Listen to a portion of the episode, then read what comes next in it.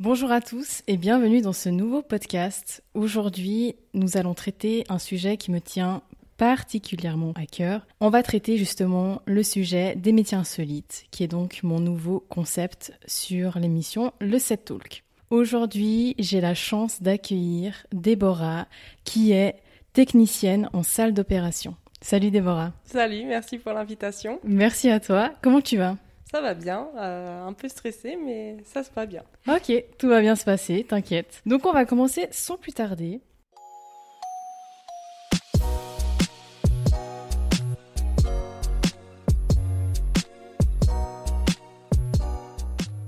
Déborah, dis-moi quel est le rôle d'une technicienne en salle d'opération Alors le métier d'une technicienne en salle d'opération est un métier qui est directement lié au bloc opératoire d'un point de vue euh, médical et technique, qui en fait euh, a deux rôles principaux.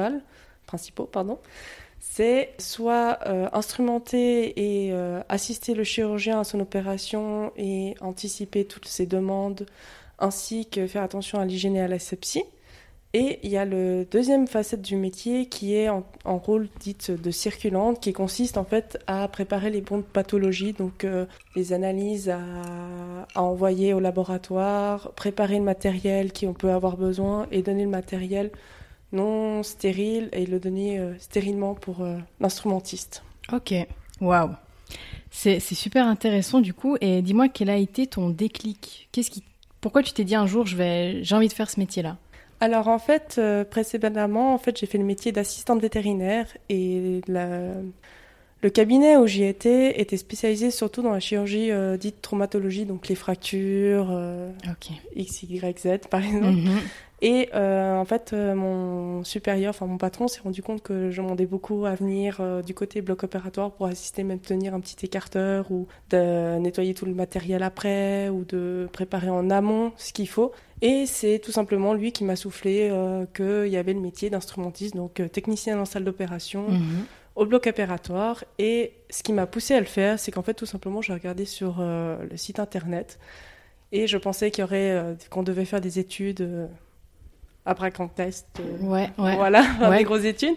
Et en fait, pas du tout. C'était un CFC, peu importe le métier, qui était valable pour commencer la formation, ainsi qu'un stage de cinq jours faits à l'avance pour être sûr que c'était bien ce qui m'intéressait. J'ai fait le stage et c'est là où je me suis dit, euh, c'est bon, je vais faire ça. C'est fait pour toi, quoi. Voilà. T'as trouvé ta voie. C'est ça, c'est exactement ça. C'est dès le premier jour, j'ai tout de suite écrit à mes parents. Je dis voilà, je vais partir dans les études euh, là-dedans. C'est incroyable. Vraiment, c'est super. Bravo. Merci. Et ça fait combien de temps du coup que tu pratiques ce métier?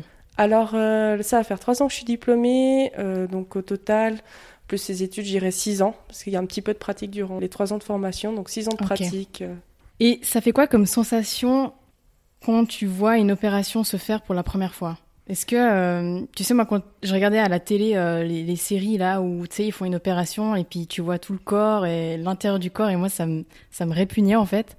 C'est quoi la sensation de voir ça pour la première fois en vrai? Alors, la première fois que j'ai vu, on va dire, un corps ouvert, ou euh, l'intérieur d'un corps plutôt, c'était plutôt de la curiosité. C'était pas du dégoût ou du oh mon dieu ou j'ai ça dans mon ventre, c'est horrible. Au contraire, c'était waouh, j'ai ça et en fait, telle maladie peut être provoquée suite à un petit truc ou un truc tout bête, par exemple une appendicite, la chirurgie connue, euh, plus connue on va dire. On s'imagine tout de suite que c'est un gros truc qui fait une énorme infection. Et en fait, on se rend compte que c'est la longueur du petit doigt, euh, c'est vraiment tout petit. Et tu dis, tout ça, ça peut te provoquer euh, des douleurs intenses, voire si tu traites vraiment pas, mais ça c'est vraiment dans le pire des cas, ça peut te créer la mort. Et ah c'est là où tu dis, waouh, c'est impressionnant. Et c'est vraiment ce côté curiosité du corps humain, comment ça mhm. fonctionne et savoir bah, de quoi on est fait tout simplement qui m'a passionné. Ok, super. Et est-ce que tu penses qu'une personne qui est sensible, à, imaginons à la vue du, sang, à la vue des, organes, est-ce que tu penses qu'elle pourrait une fois se désensibiliser pour faire ce métier-là ou bien est-ce que c'est un petit peu... Euh, pardon, il y a mon chat qui miaule.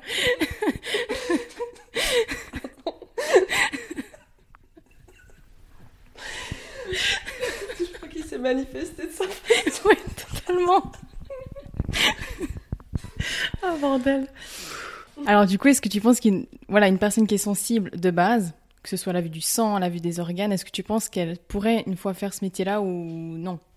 Alors c'est un métier qui est assez particulier, il faut quand même être un peu passionné par le corps humain et pas y aller en mode euh, bisounours et puis euh, les petits poneys sur les arcs-en-ciel. Ça, faut être un peu consciente là-dessus.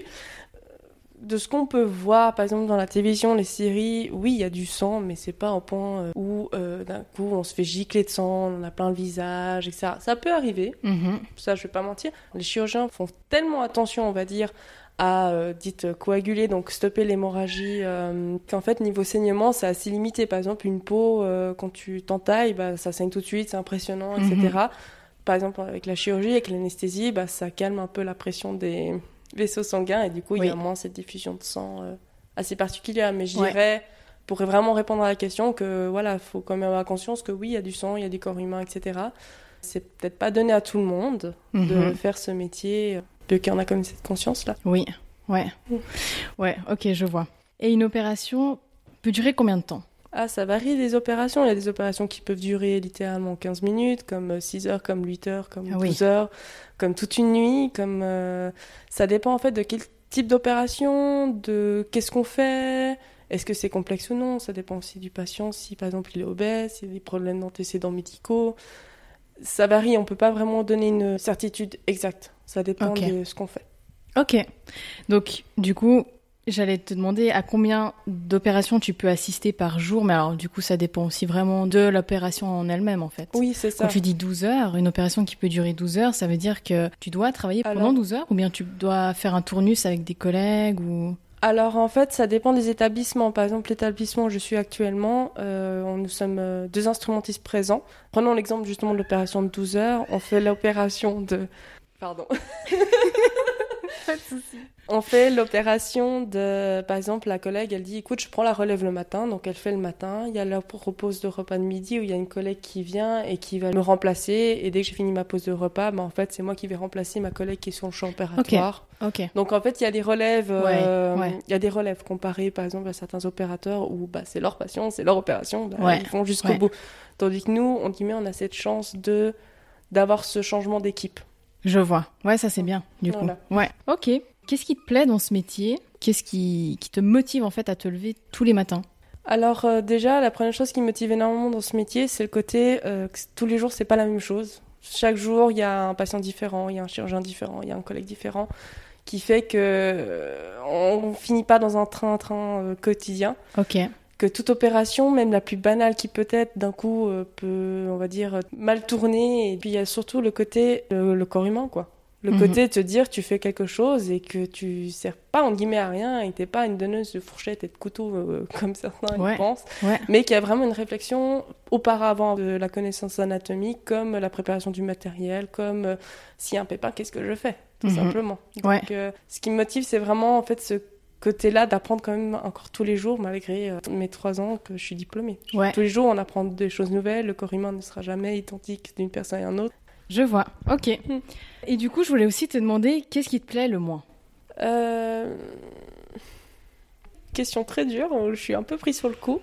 Pour être franche, euh, ce qui me plaît le moins dans ce métier, j'arriverai pas trop à le dire, mais je dirais peut-être, euh, selon certaines interventions, je dirais le manque de communication qui fait que des fois c'est juste super désagréable de travailler dans des conditions où il- le chirurgien ne transmet pas euh, certaines informations qui sont pour eux peut-être anodines mais très importantes pour nous. Ok. Il y a ce côté-là qui, qui est assez contraignant. Je dirais la communication. Je dirais il y a certains opérateurs, bah après comme tout le monde, on a un collègue au bureau où ça passe pas et puis on est obligé de travailler avec. Mhm. Il y a certaines fois, oui, des fois on va à certains opérateurs avec qui je suis, où euh, je, je fais un gros soupir et je prends sur moi et je me dis bon bah allez on y va et puis euh, la journée va vite être finie. Je pense que c'est plus ce côté-là, c'est le côté des fois ils peuvent être un peu désagréables, euh, plus au niveau des chirurgiens comme Ouais. des collègues. Ouais. Ok. Si tu vois le chirurgien qui fait des erreurs pendant l'opération, est-ce que tu as le droit d'intervenir? Est-ce que tu te permettrais de le faire? Alors, euh, tout dépend de la relation que tu as avec ton chirurgien. Il y a des chirurgiens où tu peux mettre subtilement des petites erreurs. Et là, c'est ah oui, c'est vrai. Puis il y a une réelle communication, donc euh, d'où Ouais. c'est très important. Il y en a d'autres où on va pas du tout tenter, Si on veut passer une bonne journée. Euh, après, il faut se dire que si le chirurgien n'est pas tout seul, il y a aussi d'autres opérateurs avec lui, il y a des assistants avec lui. Nous, on est vraiment, on guillemets, euh, le plus en arrière, malheureusement, du, plan opératoire. Donc, s'il y a une erreur médicale qui se fait, c'est plus un chirurgien qui va se permettre de, de lui dire ou de demander de changer sa technique. Ça peut arriver de notre côté, plus euh, mettre en avant, par exemple, la sepsie, l'hygiène, en disant ah, euh, vu que vous avez touché à une, un cellule, une cellule un peu euh, bizarre, est-ce que vous êtes d'accord qu'on euh, change les gants, par exemple? Ouais. Mais là, c'est plus une proposition et pas Ouais. une affirmation, on va dire ça comme Ok. ça. Ouais, Et tu suggères en fait. euh, Voilà, c'est plus dans la subtilité, jouer Voilà. au serpent, en fait. On- Ouais. Mais non, on peut pas vraiment intervenir euh, d'un coup. Après, s'il y a des grosses fautes, un truc tout bête, par exemple, on a des stagiaires des fois et qui viennent pour suturer les patients euh, avec le chirurgien, bien sûr, hein, sous la responsabilité du chirurgien. Euh, si on voit qu'ils font vraiment quelque chose de pas très beau et dégueulasse, bah oui, là on va commencer, on, on se sentira plus prête à leur dire, euh, Ouais. écoute, euh, enlève ton point et refais-le parce qu'il est vraiment pas beau, quoi. Voilà. Ouais. Mais c'est dans la douceur. Dans la douceur, dans la subtilité. Voilà. Ouais, ok. Et du coup, ma prochaine question, c'est est-ce que ça, ça t'est déjà arrivé Voilà, tu dois bosser avec un, un chirurgien et t'as aucun feeling avec lui, aucune connexion.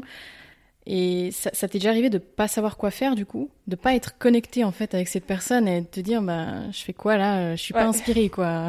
Oui, oui. Bah, ça m'est arrivé il y a, il y a pas longtemps, justement. Ok.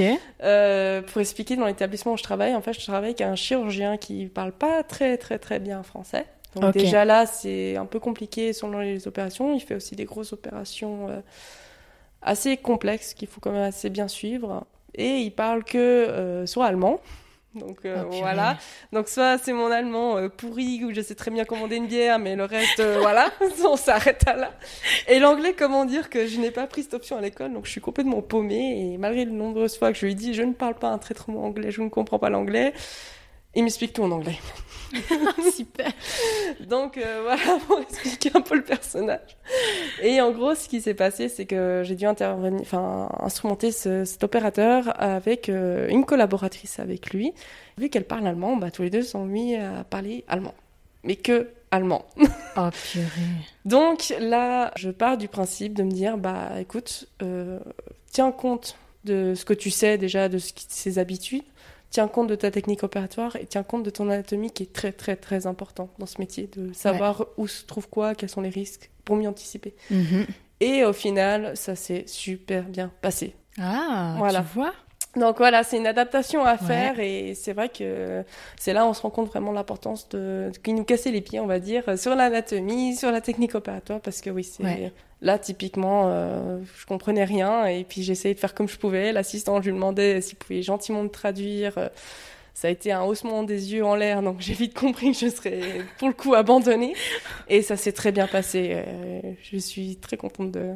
T'es fière, euh, t'es fière de toi du coup. Ouais, C'est ouais. cool, hein Tu t'es bien adapté. euh. Ouais, c'est ça. Ouais, c'est trop bien. C'est trop bien. Tu participes à quel genre d'intervention? Greffe, chirurgie? Alors euh, là, où, enfin, où j'ai travaillé la première fois, on va dire ça plutôt comme ça, euh, c'était plus varié. Je faisais autant de la chirurgie euh, viscérale, de la chirurgie gynécologique, de l'orthopédie, de l'urologie, de la chirurgie ORL, tout ce qui était né, amygdale, enfin les petites chirurgies ORL. Mhm, mhm. Donc ça m'a permis un peu de toucher un peu de nouveau à tout. Et par contre, là où je suis, vu que c'est un centre euh, universitaire, euh, niveau des blocs, en fait, c'est chaque secteur euh, a sa spécificité. Et le secteur où je suis, par exemple, c'est le secteur de chirurgie urologique, viscérale, robotique. Ok. Après, euh, les week-ends, oui. Des fois, je viens travailler les week-ends euh, dans cet établissement. Puis vu que c'est les urgences, bah, des fois, euh, on n'a pas le choix. D'un coup, il y a un anévrisme cérébral, bah, on y va. On est censé le savoir le faire, donc on y va. Ok. On peut faire ouais, autant de greffes, autant de, d'ortho que de... Tout est, tout est varié, quoi. Tout est varié, mais après, Ouais. on préfère mieux donner la spécialité euh, là où je suis euh, à la personne qui est dans ce domaine, on va dire. Qui connaît mieux les habitudes, qui sait mieux qui quoi prendre, quoi prendre comme fil pour éviter d'être euh, mettre moins en défaut les autres. Après, si on a envie de le faire, rien n'empêche de demander. Ouais. Ouais. Et du coup, ça veut dire que tu travailles euh, les week-ends, la semaine, pendant la nuit. Enfin, tes horaires sont irréguliers alors, du coup. Ouais, les, c'est un métier où c'est très très irrégulier. où Ouais. tu peux faire des horaires de nuit, donc de garde, comme de week-end, comme de jour, euh, soit l'après-midi, le soir, Ok. soit le matin et tu finis l'après-midi. C'est très très très variable. Ok. Et Ouais. ça, ça te, ça, ça te, ça te dérange pas? Non, non, parce que je savais déjà que je m'engageais un peu là-dessus Oui. et puis via le précédent métier que j'avais fait, je, je savais que je faisais un peu d'horaires irréguliers, donc Ouais. c'est pas quelque chose qui m'a énormément perturbée. Ok.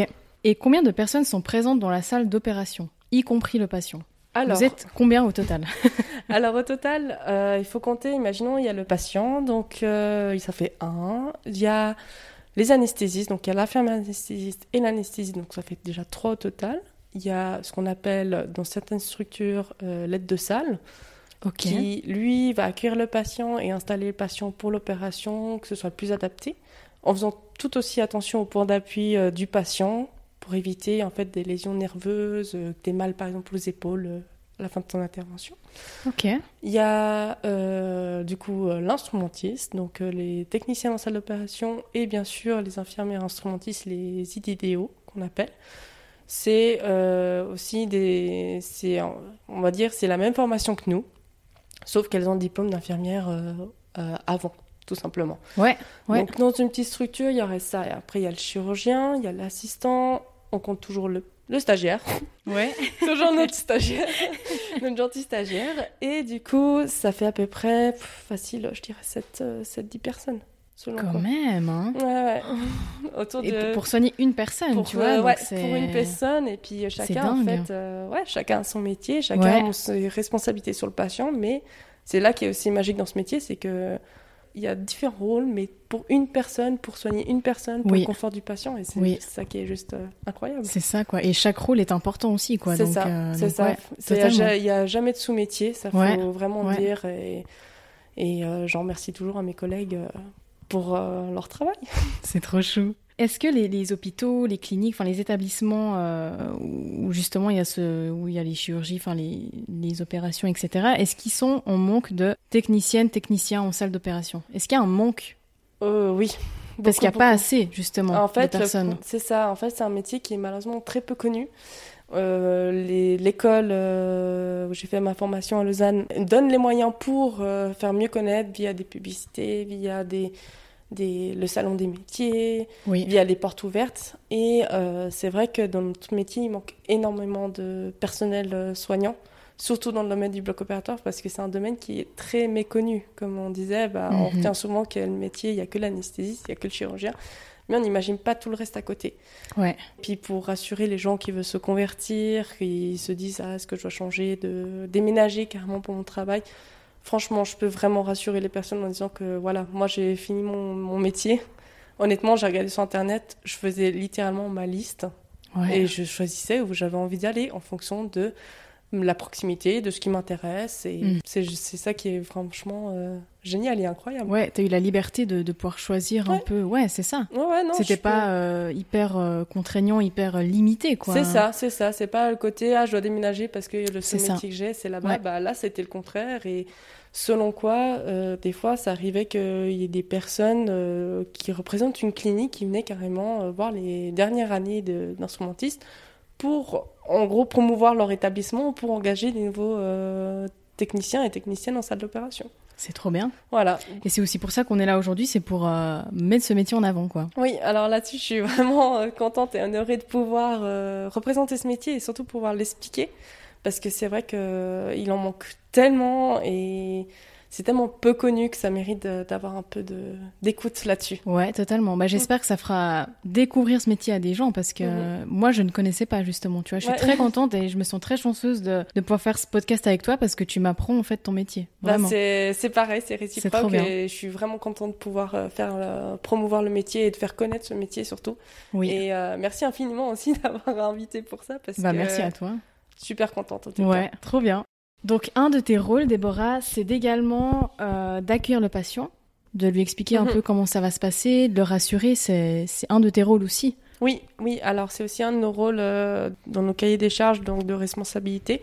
Euh, c'est surtout en fait d'aller accueillir le patient, bien sûr, se présenter. Et il y a toutes les personnes euh, qui nous écoutent euh, et qui vont peut-être se faire opérer. Enfin, je l'espère pas. Si on vous pose la question 150 fois la même chose, c'est tout à fait normal. C'est des mesures de sécurité pour éviter euh, tout, euh, toute problématique euh, par la suite euh, et ainsi assurer le confort opératoire Ouais. qui est en fait tout simplement, on va poser la question de l'identité du patient, donc le nom, le prénom, la date de naissance, de quoi ils viennent se faire opérer, si ils ont des allergies, car c'est aussi très important parce qu'on a certains produits où des patients peuvent faire des réactions, voire des chocs anaphylactiques. Donc ainsi anticiper tout ça. Et surtout s'ils n'ont pas des prothèses métalliques dans le corps, car en fait dans le bloc opératoire on utilise des des dispositifs médicaux qui ont, qui ont des ondes électriques, on va dire ça comme ça, et en fait, euh, ça va tirer sur le métal. Et si par exemple il y a une prothèse de genou et puis on n'a pas bien mis la plaque de mise à terre, bah, en fait, ça va créer des brûlures au niveau du genou. Waouh! Donc euh, vraiment tout ça pour limiter. Et bien sûr, bah, s'ils ont des questions, on est là aussi pour leur expliquer, euh, aussi pour les rassurer. Des fois, il y a des patients qui sont stressés et puis on est là aussi pour qu'ils soient bien au moment où ils sont endormis euh, par les anesthésistes. Ça rejoint aussi un petit peu ma, ma prochaine question, c'est que si un patient est beaucoup trop stressé, qui en pleure, qui est totalement en panique, vous faites quoi? Enfin, c'est quoi ta ma stratégie? Ta stratégie? Alors là, j'irai ma stratégie du coup. Euh, bien sûr, c'est toujours euh, bah, aller se présenter. Hein. C'est toujours très angoissant de voir des gens qu'on connaît pas, de pas savoir ce qu'ils font. Donc euh, moi, je fais d'abord, euh, bien sûr, je me présente, je me dis bonjour, je m'appelle Déborah, je suis l'instrumentiste, je serai là pour votre opération. On voit tout de suite si les patients veulent communiquer ou non. Certains, ils ont besoin de parler pour se rassurer, d'autres, ils sont complètement fermés à la discussion. Et à ce moment-là, on essaie quand même de faire ce qu'on appelle le signing, donc c'est-à-dire poser les questions euh, mhm. de sécurité. Et si ça se fait pas, bah, c'est une communication qu'on fait bien sûr préalablement à l'avance par l'anesthésiste et nos aides-soignants qui ont réceptionné le patient avant. Il y a ça, plus les documents euh, fournis avec. Donc c'est déjà noté, les allergies, tout ça, donc on fie plus là-dessus. Il y a ça, ou sinon le contact, euh, le contact physique, tenir une main, ah euh, des choses comme ça. Des fois j'essaye, mais on sent tout de suite quand un patient veut, enfin, est d'accord de ce contact ou non. Et s'ils veulent pas, bah, bien sûr, nous, on reste dans notre coin et on, on dit plus rien, on met au plus confortable pour que l'anesthésiste puisse nous dormir au calme. Ouais, ok. Voilà. Ok, je vois. Je vais faire une petite coupure dans l'interview. Ça mhm. va être une petite activité entre guillemets. C'est un petit peu des. En fait, quand j'étais euh, en apprentissage employé de commerce, mhm. j'ai dû faire un, TA, on appelle le travail autonome, et j'avais décidé de faire sur euh, euh, faut-il faire don de ses organes après sa mort, en fait. Mhm. Tu as tout à fait le droit de ne pas vouloir y répondre, mais c'est un petit peu des questions un peu débat que, que j'ai mis là. Est-ce que toi, tu es pour ou contre le don d'organes? Est-ce que tu es pour donner tes organes ou, ou pas? Enfin, en fait, ça m'intéresse venant d'une technicienne justement qui traite vraiment les ça tous les jours. Enfin. Alors, euh, pour moi, je suis pour. Je suis pour le don d'organes.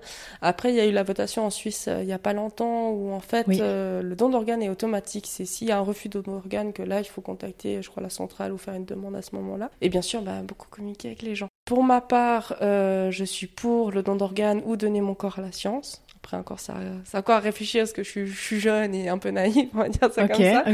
Mais euh, par exemple, les yeux, euh, tout ce qui est corné, ça, je ne voudrais pas, par exemple. D'accord. Voilà, c'est pour des raisons privées, euh, je n'ai pas très envie, les gens ils savent. après, je sais qu'il y a certains collègues ou collaborateurs ou collaboratrices qui sont contre le don d'organes car on voit aussi comment ça se passe un prélèvement d'organes. Ok. Donc, ah.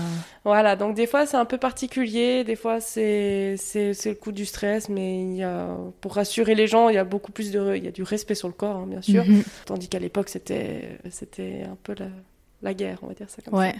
Voilà, donc. Ok, euh, intéressant. voilà, donc. Euh, ouais, intéressant. Je sais qu'il y a des collègues qui refusent à cause de ça, par euh, ouais. manque de respect du corps pour elles, mais ça c'était vraiment à l'époque, on va dire. Là maintenant, il y a vraiment plus de de technologie de cam pour, euh, pour prélever seulement les, les organes. Ok. Une autre question. Penses-tu que les organes ont une mémoire?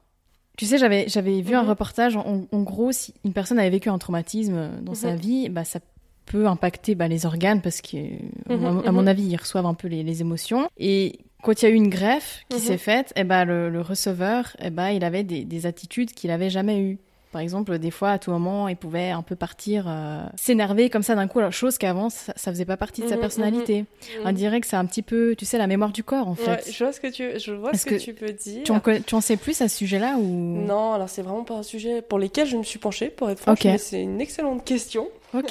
J'aimerais pas trop, euh, j'aimerais pas trop donner vraiment de réponse parce que bah, c'est pas un sujet où, à lequel je suis, on va dire. Euh, Ou tu, ouais, ouais, ou t'as où connaissance en fait. J'ai pas de euh, ouais. connaissance. D'accord. Mhm. Après, euh, ça c'est les- c'est l'éternel débat, comme on dit, une greffe d'organes, euh, par exemple le cerveau. Est-ce que si je greffe le cerveau euh, chez une autre personne, est-ce qu'il va prendre sa personnalité et tout ouais, ça ouais. On ne sait pas, parce que la capacité cérébrale, bah, actuellement en, en- en science, on la connaît, je crois que de 10%, donc vraiment pas grand-chose. Donc on sait, Ouais, ouais. on sait pas. Après, moi je veux bien y croire, honnêtement, c'est quelque chose qui est...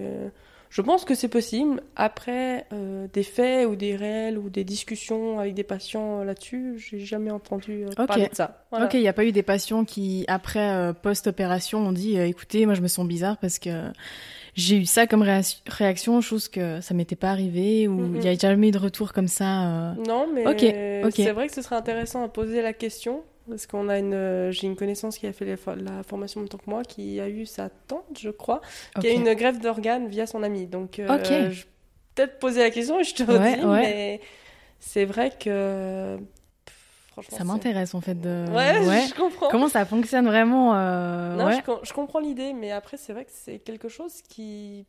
Ouais, pourquoi pas Franchement, Ouais, pourquoi ouais. pas émettre cette hypothèse Ouais. Franchement, ouais. Ok. Écoute, on en a fini du coup pour les questions euh, débat. Pas de souci. Et du coup, on va, on va poursuivre l'interview. Donc là, j'ai nommé les risques du métier. Est-ce que c'est possible en tant que technicienne en salle d'opération de choper des infections? Oui, alors euh, c'est aussi le point noir un peu de notre métier, on va dire entre guillemets. Après, il y a toutes les protections mises à disposition pour, qui sont aussi euh, obligatoires, faut le dire. On peut euh, malheureusement attraper des maladies via le contact du sang, donc VIH, hépatite C, hépatite B. On peut, on peut, ça peut arriver. Heureusement, et je l'espère, et je prie pour toutes les collègues ou toutes les personnels de santé qui jamais reçoivent cette maladie au niveau des accidents du travail.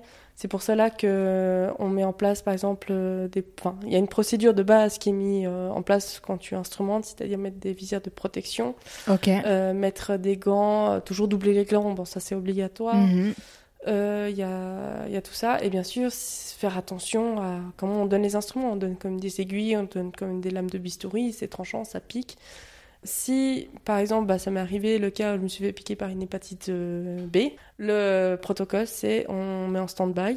Euh, enfin, je me fais tout de suite remplacer par une collègue. Ouais, ouais. Euh, L'anesthésiste fait une prise de sang du patient qui envoie au laboratoire et moi je dois partir à la médecine du travail pour faire une prise de sang pour euh, être sûr que je n'ai pas euh, attrapé cette maladie et bien sûr faire attention, voir euh, ton statut vaccinal si c'est tout bon et à jour.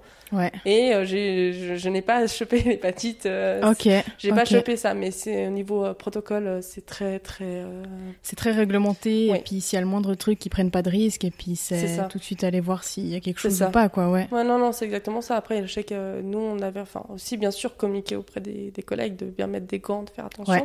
Ouais. Après, des chirurgiens, par exemple, dire voilà, euh, ce patient, euh, je sais pas, une- a le VIH, est-ce que vous voulez mettre des gants d'orthopédie qui sont beaucoup plus épais Donc, en fait, qui font facilement moins des trous pour euh, cette opération Soit ils disent oui, soit ils disent non. Après, s'ils disent non, c'est leur responsabilité. euh, Ouais, ouais. Mais nous, euh, voilà, Ok.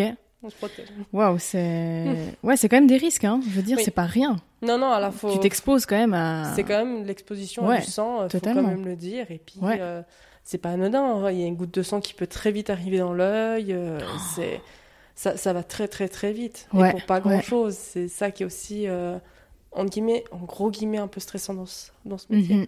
Et est-ce que le désinfectant ne t'abîme pas les mains Franchement, tu te désinfectes combien de fois par heure les mains? C'est comment tu fais pour Alors- pas avoir les mains abîmées euh? La question, c'est est-ce que tu veux savoir combien de fois je me désinfecte en tant qu'instrumentiste ou en tant que circulante? C'est ça la question aussi.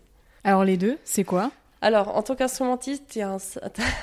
T'as le lavage des mains qui est obligatoire, bien sûr, Oui. qui est d'abord euh, un lavage des mains euh, classique avec le savon pour enlever toute germe, parce que bien sûr, tu viens de l'extérieur, donc euh, faut bien enlever euh, ce qu'on dit, par exemple, les tâches euh, macroscopiques, donc ce qui Mhm. est visible. Mhm. Bien enlever, bien sûr, la crasse sous les ongles, tout ça. Et ensuite, il y a un passage de désinfection à l'hydro, l'hydroalcoolique. Par Oui, exemple, le stérilium, ça tout le monde, euh, bah, Oui. malheureusement, a bien connu euh, ce produit. oui. Donc, euh, par exemple, on désinfecte les mains au stérilium avec trois passages, qu'on fait des mains jusqu'au coude, après des coudes jusqu'au mi-bras et après que des mains. Après, une fois que c'est fait, on s'habille, on met les gants et il n'y a pas besoin de se redésinfecter les mains, normalement. Ok. Tandis que le circulant, donc, il y a la désinfection des mains avant de toucher le patient, après avoir touché le patient, euh, après avoir désinfecté les tables, après avoir envoyé un paquet. Euh, si tu ramasses quelque chose de par terre, tu considères que le sol n'est pas forcément propre, malgré que tu as fait Ouais. le nettoyage, tu dois désinfecter les mains. Euh, honnêtement, ça dépend de, de tout. Ça dépend de tout. Ouais, Mais je dirais ouais. une circulante, tu désinfectes bien. Ouais, une bonne vingtaine de fois.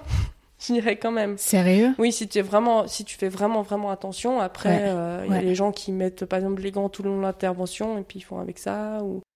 Ouais, Ça, ça dépend vraiment de tout. Ça dépend vraiment de tout. C'est vrai que des fois, euh, je le fais de manière euh, sans réfléchir. Je me désinfecte d'un coup les mains, puis je sais même pourquoi je me désinfecte les mains. Puis bah, bon, bah, au moins, j'aurais C'est un ça. réflexe, quoi. Ça, là, c'est Ouais, vraiment un ouais. gros réflexe qui, qui est resté, mais Ouais. je dirais bien une bonne vingtaine, une bonne trentaine de fois. Purée, ah ouais. Bah, plus tu le fais, mieux c'est, entre guillemets, pour euh, Oui. limiter les, les, les germes et les microbes pour éviter de donner aux patients.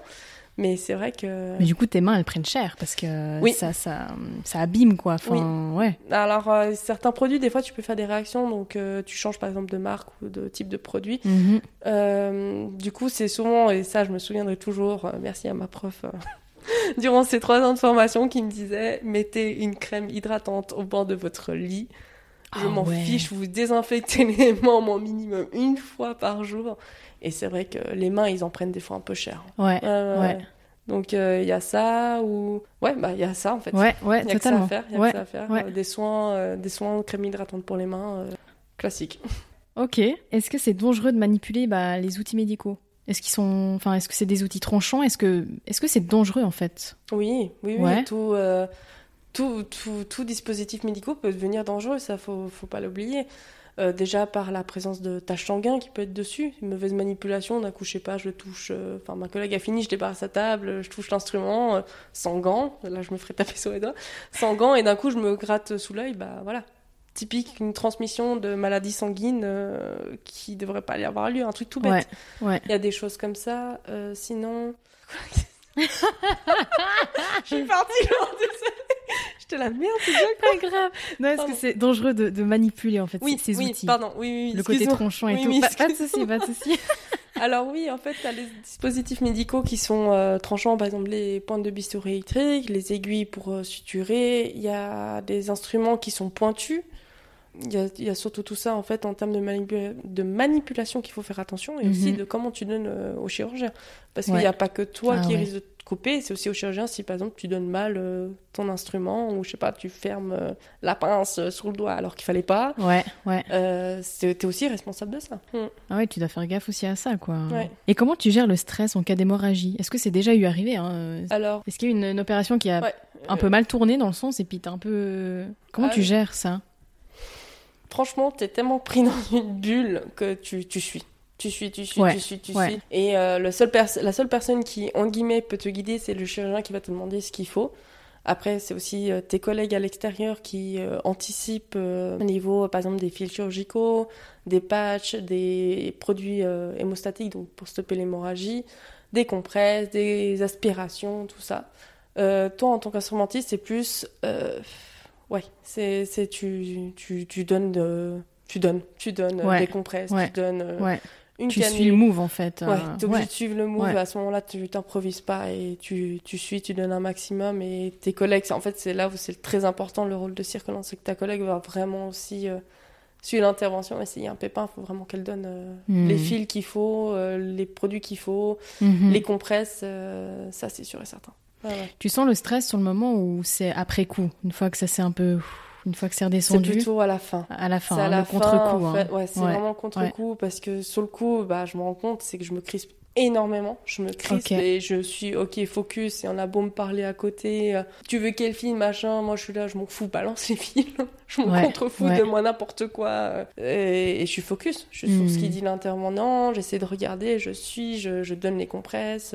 Ouais, c'est après où je sens que d'un coup je me relâche. T'es fatigué et... Tu, tu- ouais, tu sens que t'as mal, euh, par exemple, au genou. D'un coup, t'as senti que ton genou, tu sais, au lieu de le mettre dans une position anatomie, on va dire, euh, semi-pliée. Oui. D'un coup, t'es crispé et c'est droit comme un i et tu relâches, Ah ouais, t'es là, wow. puis t'as le coup de fatigue, comme tu dis. Ouais, ouais. Et, et quand c'est fini, tu dis, mais putain, quelqu'un me remplace au vite, j'en peux plus, quoi. Ah ouais, c'est clair. Ah ouais, puis quand Ah t'as fini, par exemple, t'as mis les pansements ou malheureusement le patient est décédé, et là, t'as un gros coup de, de, Ouais. de relâchement et t'as un gros coup de fatigue. Après, chaque personne réagit à sa façon.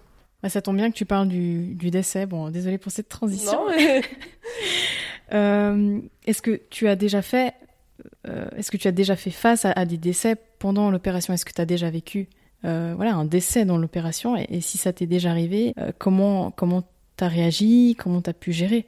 Alors, euh, un décès, alors heureusement, je me touche la tête et je touche du poids tout ce qu'on veut, mais euh, je n'ai jamais vécu un décès sur un champ opératoire euh, sur table, pour moi personnellement. Après, je sais qu'il y a des collègues qui l'ont vécu, par exemple dans la salle d'à côté ou quelque chose comme ça. Donc, euh, je sais pas comment je réagirais. Après, oui, voir, entre guillemets, le patient après le décès. On attend justement tout un protocole. On attend, et puis voilà, le patient, il... malheureusement, il est mort. Ouais. J'ai pu voir, on va dire, un cadavre. C'est un peu sale dit comme ça. Ouais, j'ai ouais, pu voir un cadavre. Mais ça m'a pas choqué dans le sens que un patient, quand il, il est endormi, qu'il soit vivant, hein, bien sûr, il a toujours un tube dans la bouche et euh, les yeux fermés. Donc c'est pas Ouais. quelque, c'est pas une image violente. Après, Ouais. ça dépend des circonstances et comment ça se passe. Par exemple, euh, des fois des urgences, euh, le patient, euh, voilà, il est vraiment pas en très bon état et après il y a les protocoles qui sont mis en place euh, pour euh, accompagner un maximum euh, Ok. les Les- soignants. Ah ouais. Mm, mm. Ouais, ouais. Justement, j'avais demandé est-ce que, est-ce que vous êtes formé déjà pour pour avoir ce genre de cas? Est-ce que est-ce qu'on vous apprend à comment réagir en cas de décès, que ce soit psychologiquement ou sur le terrain Qu'est-ce qu'il faut faire du coup quand la personne décède? Est-ce que vous êtes formé pour ça du coup? Alors, euh, pour être franche, euh, non. Ok. Durant la formation, je n'ai pas été formée dans mes souvenirs. Je dis bien dans mes souvenirs. Ouais. Euh, je pense qu'on a dû en, parler, mais vraiment en parler comme, euh, bah, comme toi Ouais. et moi, comme on Ouais. discute. Mais pas vraiment formé de comment réagir, comment il faut faire. Après, je sais que les établissements sont mis à disposition des psychiatres et des psychologues vraiment pour euh, Hmm. aider. Et bien sûr, euh, c'est euh, ta supérieure qui va venir vers toi te demander est-ce que tu veux être suivi Est-ce que tu as besoin d'en parler? Il y a toujours une écoute et une énorme entraide dans, dans les équipes aussi. Il faut Ouais, aussi pas ouais. oublier qu'on n'est pas seul et qu'il Ouais. y a toujours quelqu'un, que ce soit une collègue, que ce soit l'anesthésiste, que ce soit le chirurgien, que ce soit la chef, que ce soit le psychologue. On est toujours, toujours entouré. Ça c'est super important à part ça. Ouais. hein. Parce Ouais, qu'en ouais. cas de, de situation comme ça, de détresse, Mhm. T'as besoin de compter sur, euh, sur tes collègues, t'as besoin de compter sur euh, bah voilà, les professionnels de la santé mentale, enfin t'as ce besoin-là en fait, parce Bah, que c'est quand même un métier qui reste dans le corps médical, moi je trouve que c'est des métiers moralement compliqués des fois, C'est compli- compliqué. Et puis souvent, faut, faut aussi pas se mentir. Des fois, hein, on oublie. Ça peut arriver qu'on oublie qu'il y a un patient. C'est- affreux à dire, mais Ouais, des fois, ça ouais. peut arriver qu'on regarde et, et on n'est plus vraiment cette conscience. Et Ouais. c'est, entre guillemets, une fois les champs enlevés, qu'on se dit, waouh, enfin, c'est c'est quand même une personne. Ouais, c'est ça. C'est c'est vrai que deux, trois fois, ça arrive et t'es dans l'euphorie de Ouais. l'opération, c'est trop génial, c'est une grosse opération que j'ai jamais fait. Euh, tu dis, ouais, quand même, je souhaiterais à personne d'avoir ce, ce genre de choses. Mhm. C'est aussi ça euh, que je sensibiliserais beaucoup plus euh, là-dessus. Parce que souvent, bah, en fait, on cache le visage et on n'a que le bout de peau ou d'organe qu'on opère et on va. Et on oublie souvent qu'il y a un patient à côté. Ouais, pour toi c'est un... Enfin, quand t'es dans le truc, c'est limite un bout de peau, quoi, et c'est limite un organe que tu vois, mais derrière il y a vraiment bah, la personne, enfin c'est une personne, quoi. Ouais, non, non, c'est ça. ouais. Mais c'est vrai que j'ai. Heureusement, et encore heureusement, j'ai la conscience de me dire c'est un être humain. C'est un Oui. être humain, mais Oui. c'est vrai que deux, trois fois, tu es, pris dans l'euphorie dans l'euphorie de la chose et tu oublies que il y a une personne derrière qui peut être parent, qui peut être. euh, C'est affreux à dire, mais ouais. Et du coup, en cas de décès, qui l'annonce aux proches? C'est le rôle de qui? C'est le rôle de, de l'opératoire. du, du chirurgien, oui, donc du chirurgien. Ok, ouais, ouais. ok, ouais. Chirurgien ou médecin anesthésiste. Mais je crois que c'est plutôt le chirurgien qui doit annoncer. euh, Oui, c'est le chirurgien qui doit annoncer le décès. Malheureusement, dans notre métier, on est nul- on n'a pas de suivi du patient. Ouais. Ouais. On est vraiment là pour euh, l'opération et Ouais. le avant et après, euh, on n'en sait rien. Ok, très bien. Et maintenant, le côté, on va dire, un peu plus émotionnel. Donc, euh, qu'est- qu'est-ce qui a changé en toi depuis que tu, tu pratiques ce métier-là? Est-ce que tu vois la vie différemment? Oui. Oui. Ok, ok, intéressant. Oui, parce que faut pas se mentir, que là où tu prends vraiment conscience que tu es en bonne santé et que tes petits chichis de, je sais pas, de temps en temps j'ai mal au genou, c'est affreux, jamais je vais vivre comme ça, etc. Mm. Bah en fait, euh, quand on voit carrément des patients qui ont ton âge, littéralement, tu vois sur le dossier, et qui se font opérer de cancer, de, de ou par exemple un truc tout bête, un, un accident de la route, ou euh, une personne alcoolisée qui saute dans la piscine et qui ressort, qui est paraplégique. Et c'est plus une conscience de me dire, waouh, enfin, je, suis quand même, j'ai quand même une bonne santé, j'ai vraiment de la chance d'eux et c'est surtout ça que ça m'a fait prendre conscience. Et je me rappelle que quand on s'était rencontrés la première fois, tu m'avais même dit que bah, il arrivait que ce soit aussi des jeunes qui viennent Mhm. bah, pour se faire opérer et tu te dis bah finalement ça te fout aussi un peu une claque parce Ouais. que tu te dis ouais on est jeune, on est Mhm. invincible quoi limite. ça, ça. Et en fait pas du tout. Bah, c'est ça, bah, souvent tu te dis, bah, les personnes qui se font opérer, c'est des petits, c'est des personnes âgées, c'est nos centenaires. Et euh, pas du tout, pas du tout. Souvent, c'est des gens qui sont soit à l'âge de tes parents aussi. Ça aussi, ça fait Ouais. un sacré coup de te dire, Ouais. mes parents, ils sont vachement en bonne santé, ils sont vachement bien. Ouais. Qui, c'est aussi ça qui fait assez peur. Et euh, bah, le côté où c'est ton âge, tu dis, attends, euh, la personne vient de se faire opérer d'un cancer, et puis euh, on lui enlève la moitié, je sais pas, des organes. C'est quand même violent. Ouais. Et tu dis, toi, tu. Ouais, tu. tu, tu dis, mais waouh, enfin. C'est là où tu prends vraiment conscience de la santé et la chance que tu as au niveau Ouais. de la santé, Ouais. de, de ta santé en général. Ouais. Tu te sens quand même reconnaissante. euh. Ouais. Puis Ouais. bon, tout peut basculer du jour au lendemain aussi, dans le sens où ouais. on n'est pas à l'abri, quoi. Même si on est Mhm. jeune, en bonne santé. euh, C'est exactement ça. C'est aussi ouais, ce côté-là où en fait euh, tu sais que tu es à l'abri de rien et qu'un Mhm. petit accident euh, tout bête à la con, bah, ça peut Bah vite ça peut vite partir en cacahuète comme le côté je prends le scooter et puis il fait trop chaud, je me mets en short. Voilà. Il y a un accident, il y a le goudron, bah voilà, tu finis euh, cramé au troisième euh, degré euh, sur la cuisse, c'est pas, Ouais. c'est pas les plus fous. C'est pas incroyable. Voilà. Et si toi, une fois, tu devrais te, te faire opérer, est-ce que tu serais stressée ou pas du tout? Sachant que bah, tu sais ce que ça fait, quoi. T'es- Mhm. T'as pas peur de cet inconnu.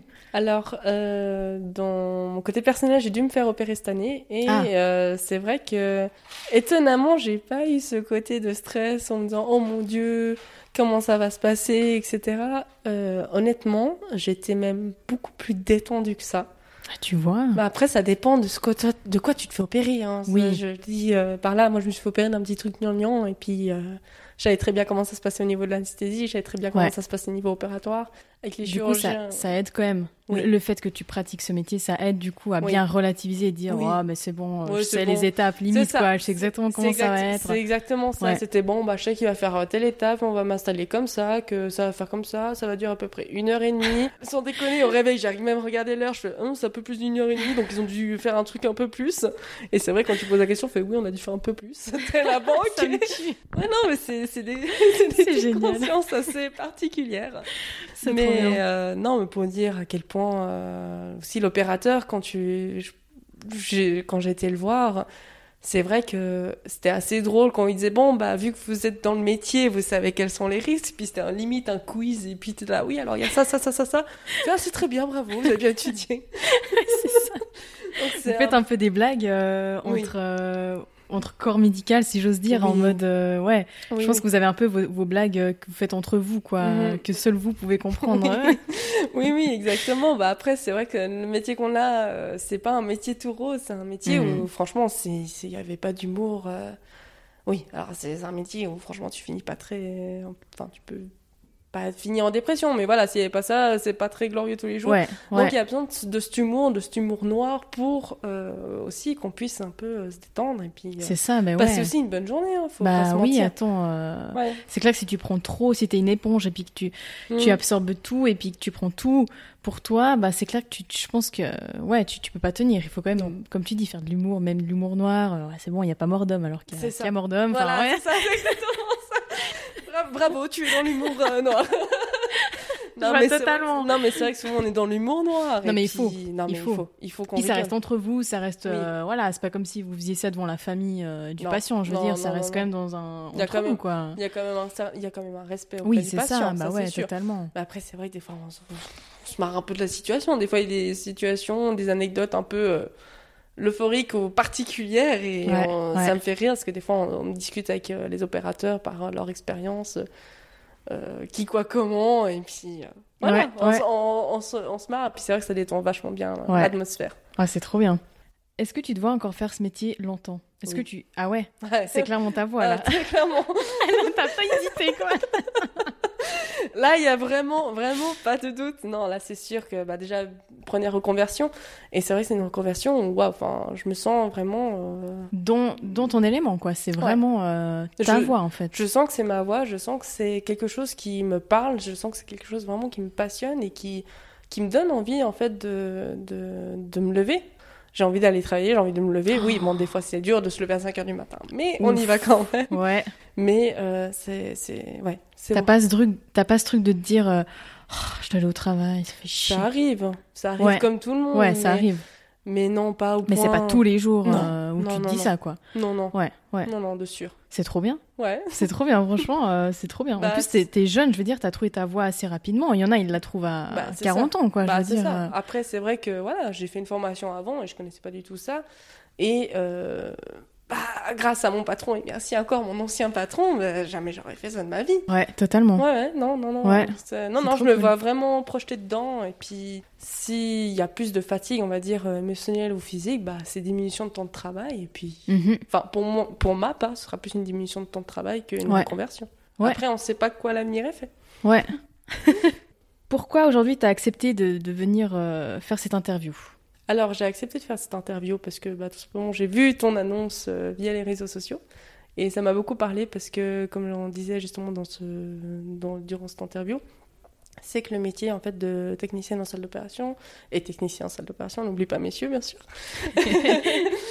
Euh, c'est un métier qui est très peu connu et si euh, de ma petite personne, hein, je, je, je peux faire parler de ce travail et de ses inconvénients comme ses avantages ou comme des questions que tout le monde se pose et que personne n'ose poser la question, euh, je, je le fais volontiers. S'il faut refaire un podcast là-dessus, je le refais volontiers. Si je dois refaire des interviews, je le fais volontiers. Enfin, Ouais. je, je, je l'ai fait vraiment dans l'objectif de faire connaître ce métier et puis Mhm. aussi enrichir euh, ta chaîne, euh, Ah, ta chaîne de podcast. Oh, aussi. merci, c'est chou. En fait, j'ai eu beaucoup de plaisir à, à t'accueillir. Puis, bah, comme on disait, quoi, il faut mettre en avant les métiers qui sont peu reconnus, les métiers aussi un peu plus insolites, et- etc. Et euh, franchement, c'est un- c'est pas un domaine qui m'attirait de base, le domaine médical. Quand tu m'as Mhm. en- envoyé technicienne en salle d'opération, je me suis dit, oh là là, mais ça a l'air compliqué. Ça a l'air nul. non, pas, ça a l'air nul. non, non, non.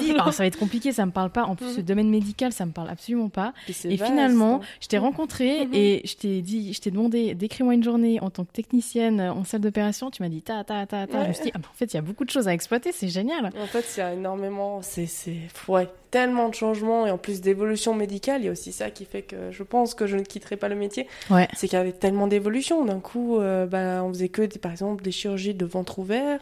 D'un coup, on fait de la chirurgie beaucoup plus avec euh, une caméra qui limite euh, vraiment euh, au niveau des incisions. Ouais. Et maintenant, on passe à de la chirurgie robotique. C'est juste ça qui, je me dis, waouh, c'est quand même l'évolution, quoi. c'est incroyable. Et te dire que à la base, c'est un robot qui était créé pour, par exemple, la guerre, par exemple, pour euh, opérer les personnes. Et en fait, pour euh, sécuriser le chirurgien, bah, lui, il peut opérer à l'autre bout du monde. Mhm. C'est juste incroyable. Te dire, waouh, on peut faire ça. Et ouais, c'est vraiment, Totalement. c'est vraiment passionnant, en fait. Ouais. C'est vraiment passionnant. Ouais. Et puis, il y a tellement d'évolution. Il y a tellement d'évolution. Par exemple, bah, dans le domaine où je suis, bah, si je sais pas, d'un coup je veux changer, je vais passer en orthopédie, bah, oui, j'ai mes bases, mais je veux dire, euh, les prothèses, tout ça, ça a tellement évolué Ouais, changé que c'est, ouais. comme si tu retournais tout le temps à la phase un peu étudiante. Ah ouais, totalement. Ouais, ah oui.